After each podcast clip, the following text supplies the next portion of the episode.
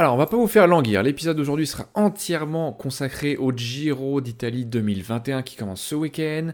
Mais juste avant, un tout petit retour sur Liège-Bastogne, parce qu'on ne s'est pas parlé depuis, on vous avait fait la présentation de la course, mais on ne s'est pas revu depuis.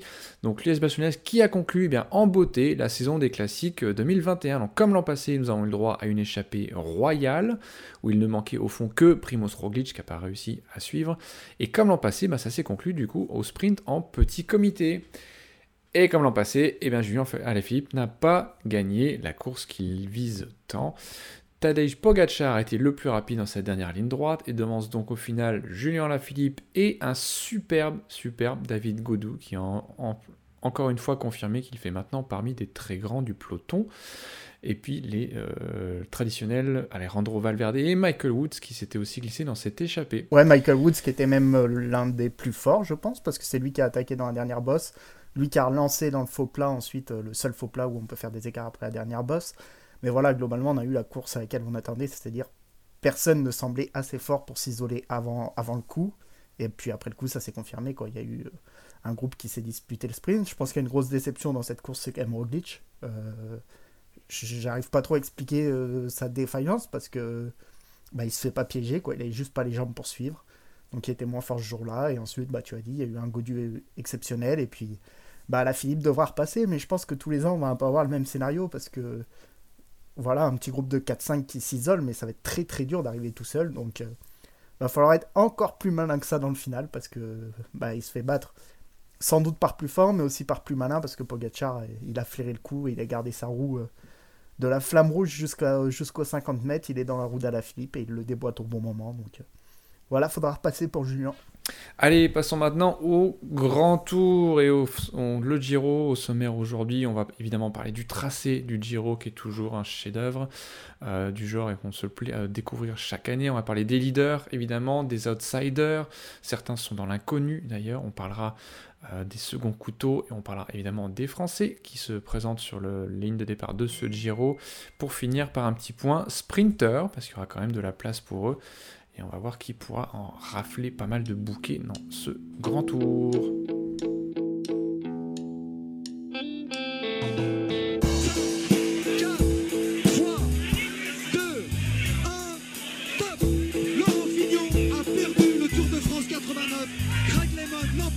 Et Valverde qui coince, on dirait. Oh là là, oh là là, chute de Mélodie, chute de Mélodie, juste devant Armstrong, Armstrong qui est parti dans le terrain. Et Valverde qui coince, on dirait. C'est peut-être pour aller chercher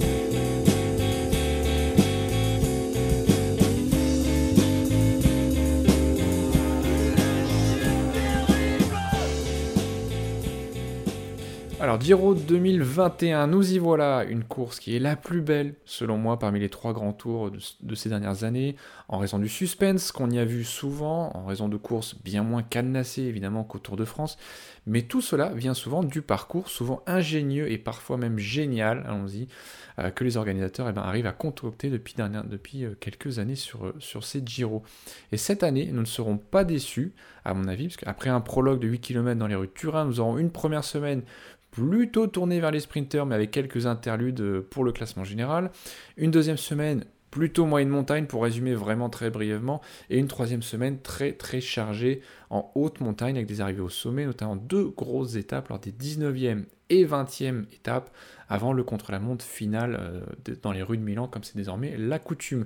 Alors seulement 38 km de contre-la-montre individuel sur cette épreuve. J'ai compté environ quasi 7 étapes pour sprinter, grand maximum, 6 étapes de haute montagne avec 5 arrivées au sommet, mais surtout, surtout, 5 étapes qu'on pourrait qualifier de moyenne montagne slash course de côte, dont la 11e étape et ses routes en gravier, euh, qui demanderont donc aux leaders d'être ultra vigilants tout le temps euh, sur ces 3 semaines et qui permettront eh bien, de tenter des coups ici et là pour justement des outsiders ou des leaders qui se seraient fait piéger avant. Oui, le tracé est vraiment beau cette année, hein. il est vraiment, vraiment bien construit, puis dès le départ en fait, hein, parce que le, prologue va tout de suite faire des écarts, je sais que toi tu, tu raffoles de ça, hein, du petit contre-la-montre au, départ qui fait des écarts et qui oblige les, bah, ceux qui ont perdu un peu de temps à bouger euh, dès qu'ils en ont l'occasion.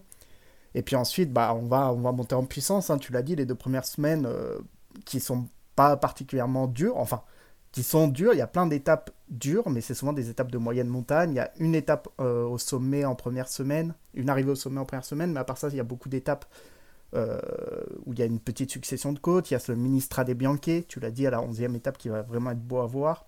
Il y a aussi une étape où il y a une arrivée au sommet d'une côte non goudronnée. Euh, je ne sais plus à quelle, étape c'est. Je crois que c'est la 9e. Donc voilà, il y, a, il y aura des occasions de faire des tout petits écarts ou de tout perdre, parce que c'est le genre d'étape où surtout on peut tout perdre. Et ensuite, on va arriver dans cette dernière semaine euh, qui va décanter les choses. Certains auront tout perdu avant, mais le, classement général devrait être très serré au moment où on va arriver à, l'étape 14, où les choses sérieuses vont commencer avec euh, le montée Zancolan, qui est moi personnellement la montée que je préfère en Europe, euh, vraiment parce qu'elle est à la fois longue, et puis les dernières rampes sont impressionnantes. Donc c'est vraiment c'est le genre de montée qui va faire les écarts et surtout sur cette genre de montée qui va un peu faire office de juge de paix avant la dernière semaine et qui, elle, va faire de gros écarts. Et ensuite, il y aura une succession d'étapes de montagne euh, sans, avoir un col aussi dur que le montée de zone Colan, où ceux qui ont perdu du temps sur la zone Colan vont pouvoir tenter euh, bah, d'en reprendre. Il y a également les rouleurs qui vont essayer de ne pas en perdre parce qu'il y aura ce contre-la-montre finale euh, de 30 km au dernier jour de course, comme souvent sur le Giro. Et du coup, ceux qui auront pris du temps dans le montée de zone colonne voudront en prendre encore plus sur les dernières étapes de montagne. Donc voilà, il y a, ce tracé qui va monter crescendo. On va garder le plus de leaders possible euh, concernés au matin de la 14e étape et on, y verra beaucoup plus clair en haut du montée de zone colonne. Et derrière, il restera une semaine pour, pour se racheter ou pour creuser les écarts. Et il y aura des occasions de le faire. Hein. Euh, une arrivée en descente à Cortina, un final avec des enchaînements de petites bosses après plus de 200 km. Donc, c'est pas une forcément une étape de montagne, mais on peut gratter quelques secondes ici et là. Et puis ces étapes 19, 20 et 17, qui sont des vraies étapes de montagne, parfois qui ressemblent à une course de col, comme la 20e étape, parfois qui ressemblent à des étapes où on peut tenter des coups de loin, comme la 19e. Donc voilà, il y aura un parcours euh, comme l'an passé où on peut renverser tout à fait la course dans la dernière semaine. Et c'est pour ça qu'on aime le Giro, c'est parce que ça va rester très très longtemps euh, indécis jusqu'au montée de zone Colane et qu'après cette montée de zone Colane, il y aura encore des, occasions. Ouais, puis du coup, la chose qui est bien avec le Giro, c'est que non seulement ce parcours se prête au spectacle, mais aussi on n'a pas forcément ben, des grands, grands noms du cyclisme, du peloton, qui pourraient écraser complètement la compétition avec une équipe qui cadenasserait euh, complètement la course. Donc, au niveau des leaders qui arrivent sur la ligne de départ, eh ben alors euh, on a donc pas de Pogacar, pas de Roglic, même pas un Geraint Thomas par exemple, euh, qui est en forme en ce moment, ce qui laisse le suspense assez entier. Tenant du titre, l'Aineos arrive en force, mais de toute façon ils sont en force sur pas mal toutes les courses, vu leur effectif. On a Egan Bernal, mais il n'a pas couru depuis février, même s'il avait bien commencé la saison, on va reparler de lui dans quelques instants. Il sera épaulé de Felipe Martinez, le vainqueur du dernier Dauphiné, de Pavel Sivakov ou encore de Filippo Ganna. Mais le favori, s'il faut en donner un, en tout cas, qui a peut-être une longueur d'avance sur les autres, c'est Simon Yates, très en vue en ce début de saison. Il vient de remporter le Tour des Alpes, donc fin avril, en étant le meilleur en montagne, clairement. Et bien derrière, on a euh, des hommes qui sont plutôt habitués à viser le top 5, voire accrocher un podium, donc ce qui laisse vraiment le, le champ très très libre en termes de suspense. Hein. je parle de Michael Landa, Alex Vlasov, Pelo Bilbao, un duo Almeida-Masnada chez De Koenig. Et puis on a bah, des Carty, des Jane Lay, des euh, Soler, Burkman, et même l'inconnu euh, Remco Evenepoel. Donc dans cela, est-ce que tu es d'accord pour dire que Yates c'est celui qui arrive euh, le plus en forme? Ouais, je dirais qu'il y en a deux qui arrivent vraiment pleine bourre et qui se sont remarqués, notamment sur le Tour des Alpes, hein, qui a été un petit peu la course qui a regroupé le plus de favoris euh, avant ce Giro, euh, c'est Yates et Vlasov qui ont vraiment semblé les deux plus forts sur ce Tour des Alpes et, qui semblent le plus fort dans tous les cas depuis ce début de saison. Et puis euh, entre ces deux-là, Yates c'est celui qui a le plus de certitude dans le passé. C'est lui qui a gagné le Tour des Alpes, du coup, là, tout récemment. Et plus tôt dans la saison, il a déjà fini deuxième de la principale étape de montagne de Tirreno, derrière Pogacar, mais devant Landa, Bernal, Almeida. Et puis on se rappelle à quel point ce Tirreno était était relevé et puis affreusement dur pour, pour les hommes qui y étaient. Donc voilà, euh, on va voir, on va voir comment, comment il arrive. Il a, il a, souvent eu du mal à terminer ces trois semaines dans, dans le meilleur état de forme. Euh, sur le Giro, c'est parfois un piège d'être en forme sur les courses de préparation. Euh, Roglic en avait fait les frais il y a deux ans.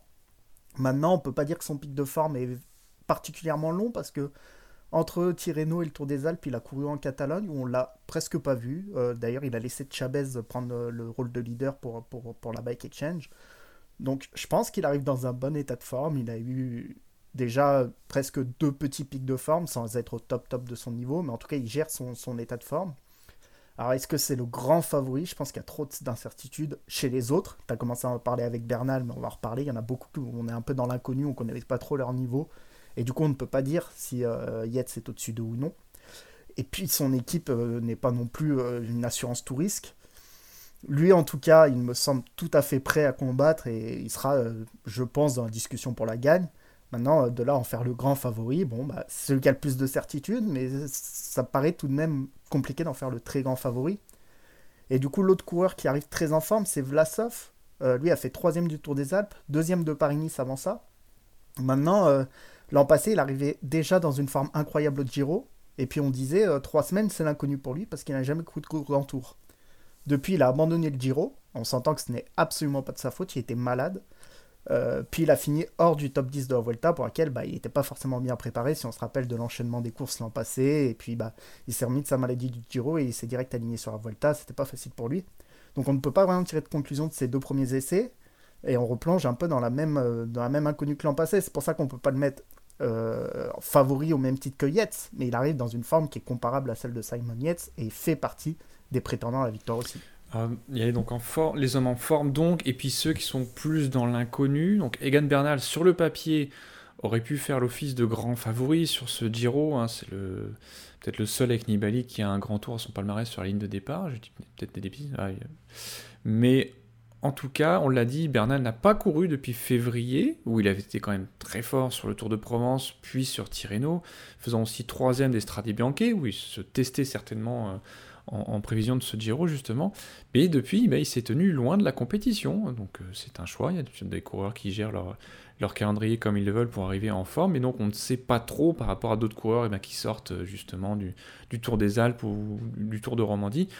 Et puis, dans les incertitudes, il y a évidemment Remco Evenepoel, le prodige qui s'est arrêté euh, depuis le 15 août dernier et sa grave chute en Lombardie.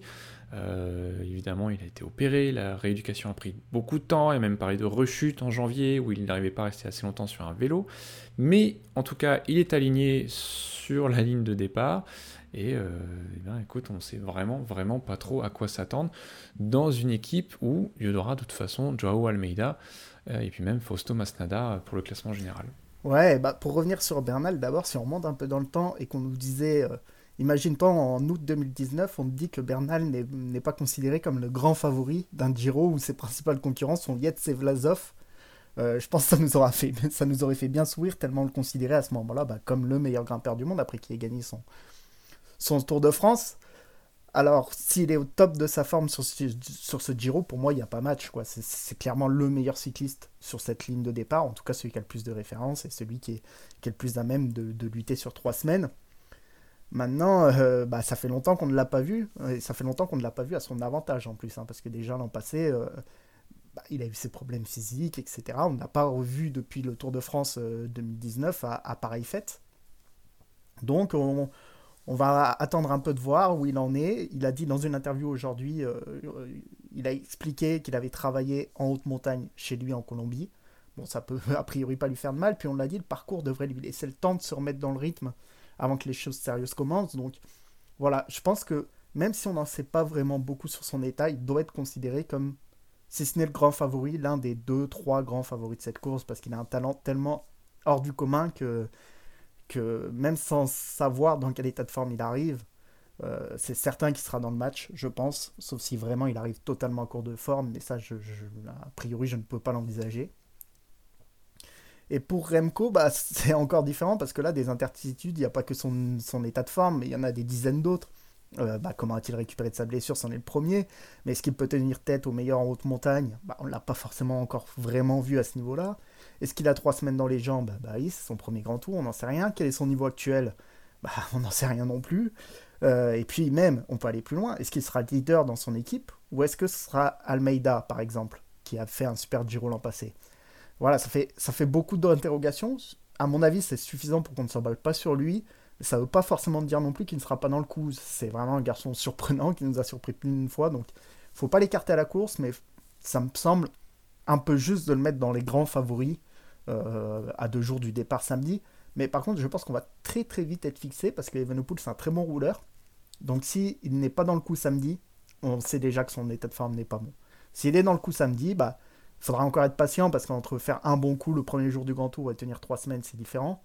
Mais déjà, le prologue de samedi sera un superbe, euh, une superbe euh, manière de jauger son niveau euh, à l'aube de, à l'aube de ce Grand C'est Tour. clair, c'est un peu raide pour quelqu'un qui n'a pas couru depuis août dernier, qui est passé par tout ce qu'il est passé. Il attaque directement par une course de trois semaines, chose qu'il n'a jamais faite. C'est, c'est quand même un cas, un cas très particulier.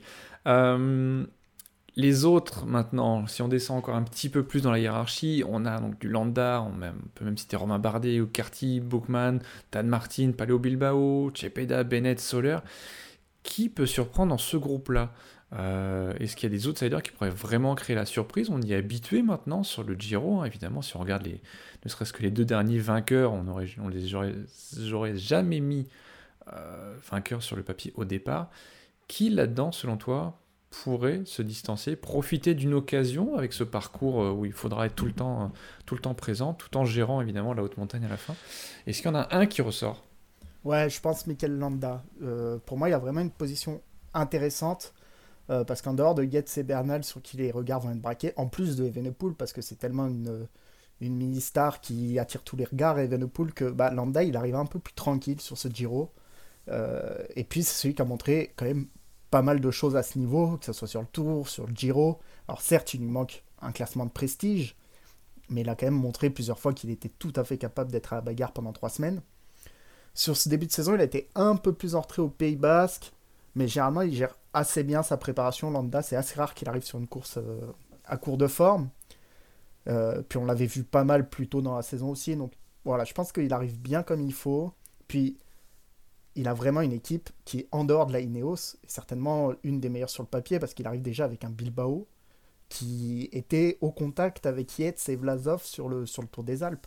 Alors, ça m'étonnerait que Bilbao ait la force pour tenir trois semaines en haute montagne, etc.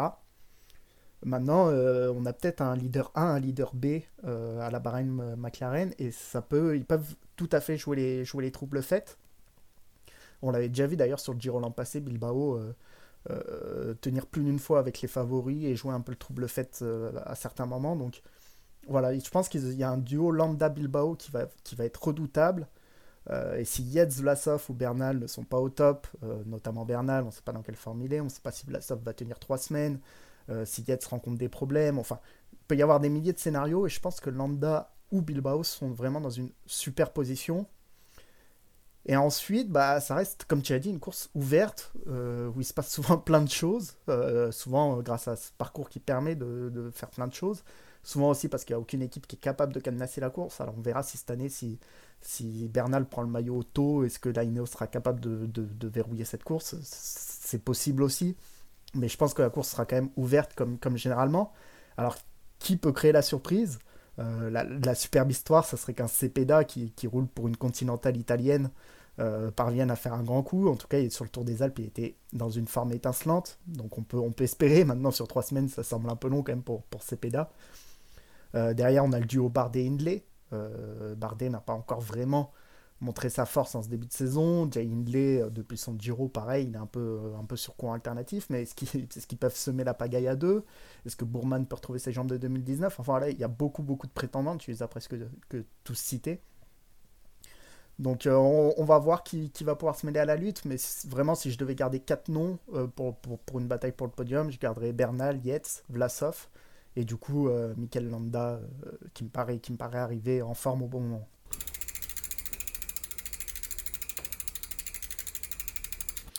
Alors, en parlant des Français maintenant, euh, Romain Bardet, on l'a évoqué, il jouera lui une carte générale en duo avec Jay Hindley, c'est ce qu'ils ont fait d'ailleurs depuis le début de saison. Thibaut Pinot n'est pas sur la start list, évidemment. Ses problèmes de santé ne veulent pas le lâcher. C'est Rudy Mollard qui sera le leader de la, la Groupama FDJ. Ce sera peut-être sûrement un petit peu juste pour lui pour jouer le, classement général. Mais si on regarde plutôt en termes de chasseurs d'étapes, euh, il y a deux jeunes noms qui sont ressortis, qui ont attiré notre attention. Et je vais évidemment parler de Victor Lafay et de Clément Champoussin. Ouais, tout à fait. On va pouvoir suivre les, progrès déjà de Clément Champoussin, euh, qui a fait un début de saison très bon, euh, deuxième de la Fonardèche, euh, si on se rappelle, euh, et puis après un superbe numéro, vraiment il était parmi les, tout meilleurs ce jour-là. Depuis, il est un peu rentré dans le rang, mais mais on, a vu sur son premier grand tour à la Vuelta qu'il était capable de, tenir avec les meilleurs sur certaines étapes. Alors c'est peut-être encore un peu long trois semaines. Penser à un top 10, c'est peut-être encore un peu, un, peu exagéré. Ce serait vraiment un exploit qu'il finisse dans le top 10. Mais voilà, on va suivre ses progrès et, son, deuxième grand tour, si je ne me trompe pas. Et, vraiment, on va le suivre avec un œil très attentif parce qu'il semble avoir vraiment progressé euh, cet hiver. Et chez Cofidis, tu as dit, il y a Victor Lafay, il y a aussi euh, euh, Rocha, qui ont 24 et 25 ans, les deux. Ils sortent d'une superbe semaine sur le Tour de la Communauté de Valence. Donc voilà, c'est également deux jeunes qu'on va suivre. Pour eux aussi, je pense que penser à un top 10 au général, c'est un peu hors de propos, mais on va voir s'ils sont capables de, faire des bons coups. Puis après, il y a une pelletée de, chasseurs d'étapes. Il n'y a pas énormément de Français sur ce Giro. Hein. Je pense qu'il n'y en a qu'une dizaine ou une quinzaine. J'ai pas compté, mais ils sont vraiment pas nombreux. Même dans les équipes françaises, d'ailleurs, il n'y en a pas beaucoup, ce qui est assez, assez étonnant. Mais bon, tout de même, il y a Rémi Cavagna hein, qui vient de gagner son premier contrat à Montreal Tour. Euh, on verra s'il peut en gagner un autre. Bon, après, il sera contre Ghana qui en laisse pas beaucoup, généralement sur le Giro. Mais il peut gagner d'autres manières également, Cavagna, donc on, va le suivre. Tu as dit, il y a Mollard euh, qui, s'il ne joue plus le général, est un redoutable chasseur d'étapes, comme, euh, comme Nicolas Hédé, Tony Galopin, Alexis Coujard. Voilà, il y, a, quelques chasseurs d'étapes, donc je pense que si on a un Giro qui se termine par un top 10 de Bardet, euh, voilà, on n'a pas reparlé, mais il est, il est dans une forme voilà, moyenne, on dira, en arrivant sur ce Giro, mais il a l'habitude quand même de se sublimer sur les grands tours. Hein. Quand on se rappelle du Tour de France l'an passé, il arrive sur le Tour de France, on n'en parle presque pas, parce que sa forme ne paraissait pas optimale. Et puis, euh, avant sa chute qu'il contraint à abandonner, bah, il était dans le top 10, et bien dans le top 10, hein. il faisait partie des hommes forts de ce tour. Donc on va voir, il faudra le suivre quand même avec euh, attention, Romain Bardet, surtout qu'il y a encore deux semaines euh, pour monter en température avant que les batailles en montagne commencent vraiment.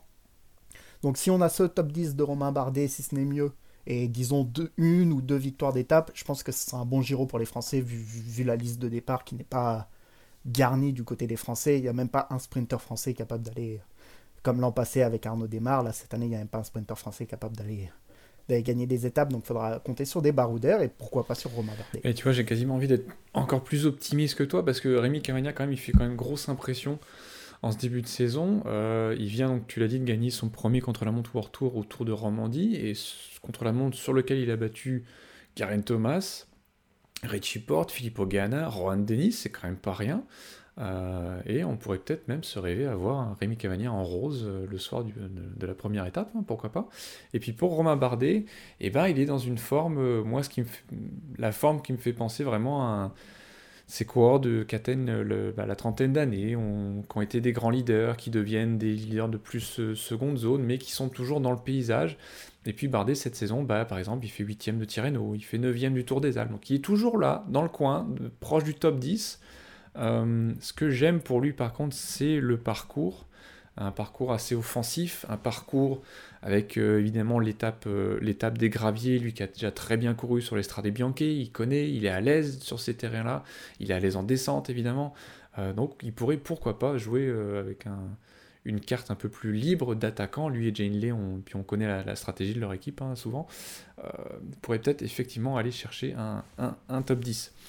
ouais, et puis il y a autre chose aussi, c'est que la DSM, ancienne Sunweb, arrive toujours à arriver en forme au bon moment. On sait qu'ils ont des programmes de course et d'entraînement très stricts pour tous arriver en forme au même moment.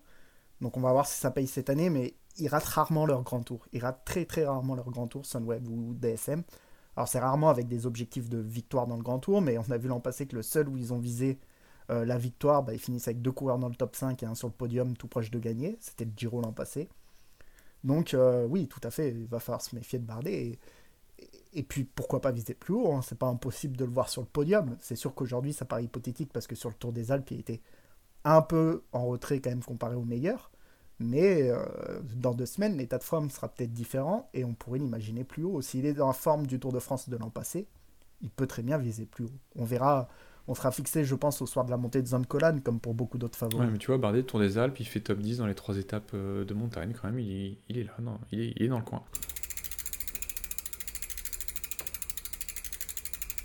Allez, pour te faire plaisir, on va finir sur les sprinters. Il y a quand même donc jusqu'à à peu près 7 étapes qui pourraient leur sourire, peut-être une ou deux qui finiront euh, dans la main d'une échappée en, en troisième semaine, mais Surtout, ben, il y a ton idole, Caleb One, qui semble bien seul sur la ligne de départ en termes de, de, sprinter. Alors, il y a euh, Peter Sagan, Nizzolo, Gavira ou Viviani qui sont là, mais ils sont quand même normalement largement un cran en dessous de Caleb One qui devrait se faire plaisir sur ce Giro.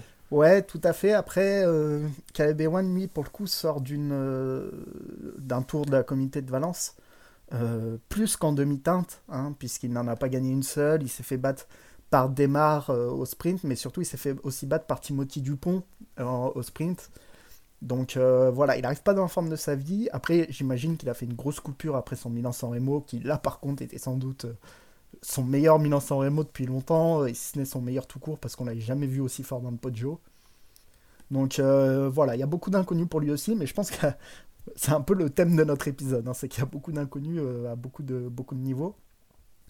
Euh, euh, pareil, un Peter Sagan, lui par contre, il arrive en pleine bourre, euh, il a retrouvé le, goût de la victoire sur plusieurs courses en ce début de saison, sur le Tour de Romandie, en Catalogne. Donc voilà, il y, aura, il y aura quand même un peu de, concurrence avec des Tim Merlier, des Peter Sagan, des Nizzolo. Même Viviani a regagné en début de saison, maintenant je pense qu'il est quand même un petit cran en dessous, mais voilà, je pense pas que si Ewan ait course gagnée d'avance, va quand même falloir qu'il s'emploie pour, pour gagner. Euh, donc on, verra, c'est sûr qu'il part grand favori euh, de, la plupart des sprints, mais je suis pas sûr qu'il ait euh, 8 roues d'avance sur tout le monde à ce moment-là de la saison, et je pense que dans tous les cas, son pic de forme, il le vise surtout sur le Tour de France, j'imagine. Donc, euh, à voir, on verra. En tout cas, c'est sûr qu'il y a beaucoup d'étapes de sprint pour assez peu de sprinteurs qui s'alignent. Donc, ça va donner des peut-être également des petites surprises hein, dans ces sprints. Est-ce qu'on pourrait l'imaginer euh, quitter le Giro avant la troisième semaine, justement, lui qui fait le Tour de France derrière? Je pense pas parce qu'il y a une voire deux étapes qui peuvent s'ouvrir à des sprinteurs en dernière semaine. En tout cas, après le Montezon de Colan, Euh, il y a l'étape du dimanche euh, qui peut s'ouvrir aux sprinteurs et il me semble qu'il y en a une dernière dans la dernière semaine, si je me trompe pas. Je sais pas si tu as le, les étapes il y, sous en, les il yeux. y en a une, mais il faudra contrôler une échappée à ce moment-là, ce qui risque quand même d'être assez compliqué. On verra. Bah après, le- c'est un peu l'ob- l'objectif de la loto. Euh, Il n'y en a pas 150 autres que faire gagner Caleb sur, ce- Giro. Il y a Arm Van Hoek qui vient. Alors on verra s'il peut créer la surprise parce qu'il fait un bon début de saison. Mais globalement, on va tout miser sur Caleb Ewan. Donc... Non, je pense qu'il va rester jusqu'au bout, autant que c'est possible. Après, il peut aussi se faire sortir euh, juste sans le vouloir parce qu'il va arriver hors délai. hein. C'est possible aussi avec Caleb Ewan. Mais... mais non, je pense qu'il va forcer jusqu'au bout. En plus, euh, il y aura quand même un petit temps de récup avant le Tour de France. Donc je pense qu'il ira au bout. Ouais, mais tu vois, le- le- la zone Colan, c'est l'étape 14, et puis ensuite, bah, l'étape 15, elle est quand même assez vallonnée, même si elle finit sur le plat, euh, ça ressemble plus à une course de côte qu'autre chose.